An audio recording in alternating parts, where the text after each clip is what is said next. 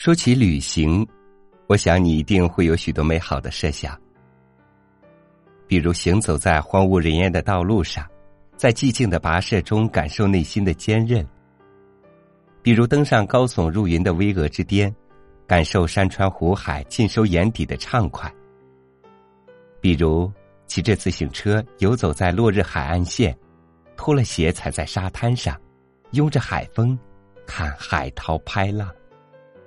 有很多个美好的设想，甚至更美。那么，你喜欢旅行吗？如果你也曾经被远方的美景感动，不如找个假期，背上包，来一场说走就走的潇洒吧。大家好，这里是三六五读书，我是朝宇。今天咱们继续聊旅行这个话题。来自吴淡如的“行也欢喜”。停也欢喜，一起欣赏。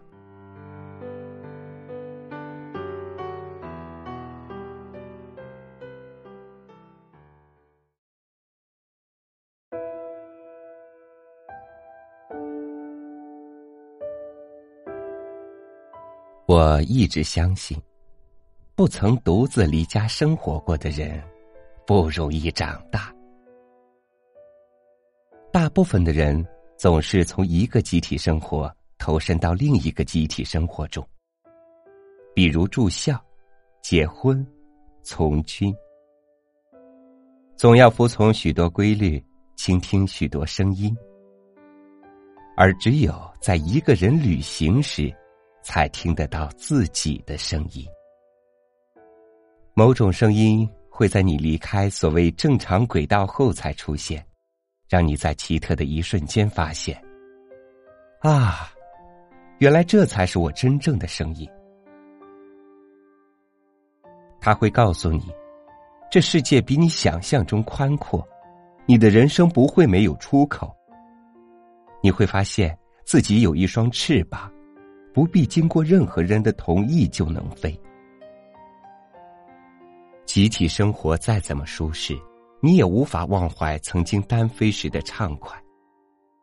在年轻时候就不敢单飞的人，一辈子都会缺乏独自振衣的勇气。据我的观察，不少成功的创业者都曾有过单飞的孤寂时光。不少目前事业有成的朋友，回忆起昔日年轻时，提着一只公文包，开着一辆破车，拜访陌生人，参展。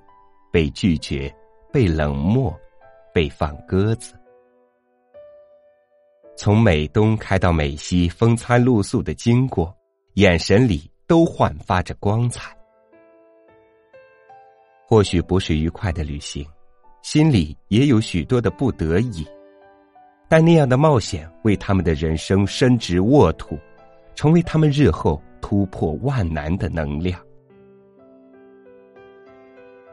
我大半是个俗人，我相信而且喜欢强调旅行的正面功能。当然，因为旅行，我也没有因为久入红尘而失去那一小半的浪漫记忆。我喜欢漂泊，也喜欢异乡的风景，对每一个没去过的国家或岛屿都心存幻想，即使在身上吊着点滴。发着烧，无法克服肉体痛苦的时候，过去种种的旅行经验，就会像小叮当的一扇时空门，朦胧间带我到了巴黎塞纳马恩省河畔。春光大好，一边啃着小甜点，一边向河上搭苍蝇船的游客挥手打招呼。恍惚间，又到了安第斯山脉，搭火车。头倚着窗，沿着红赭色、浊浪滔滔的安斯蒂斯河前进。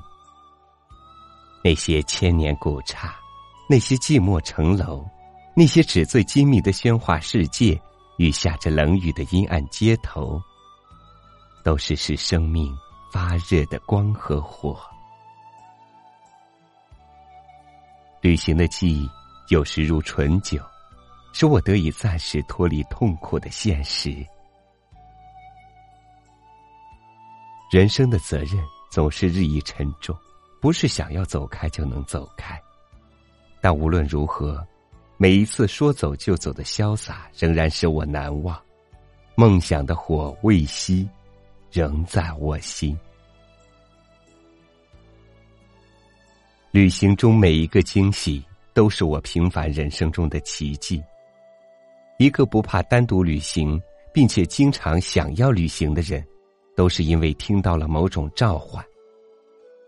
那个声音不时挑逗心中的渴望，说：“走吧，走吧，在远方，有一种宝物在等候你携取，将它放进记忆的盒子里。”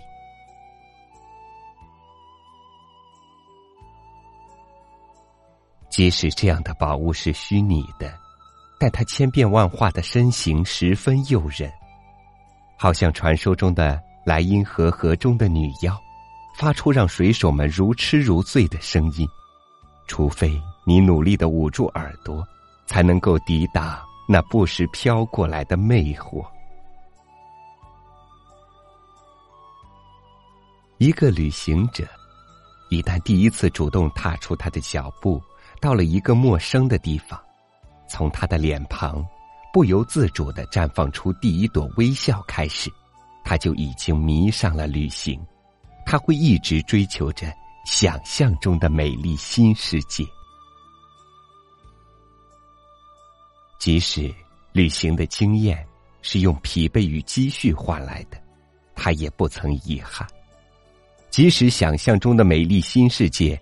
落后、贫穷让他充满惊恐，与他的想象大相径庭。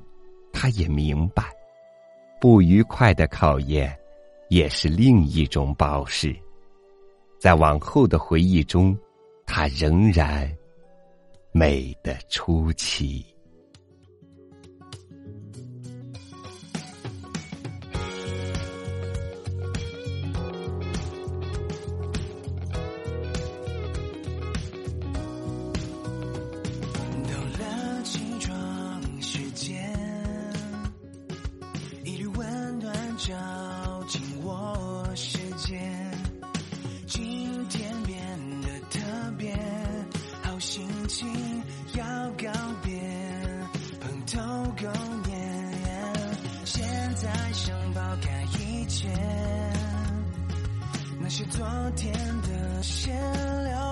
昨天，难等到今天，我欲阳光感受新的体验。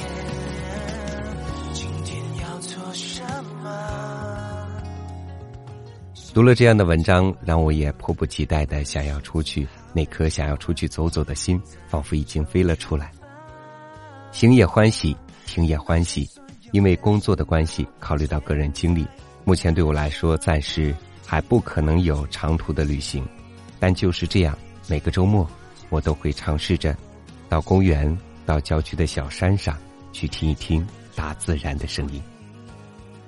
如果你想看到这篇文章的文字版本，或者想要告诉我你的心情，欢迎你关注我们的微信公众号“三六五读书”。我是超宇，明天同一时间，咱们。继续相约。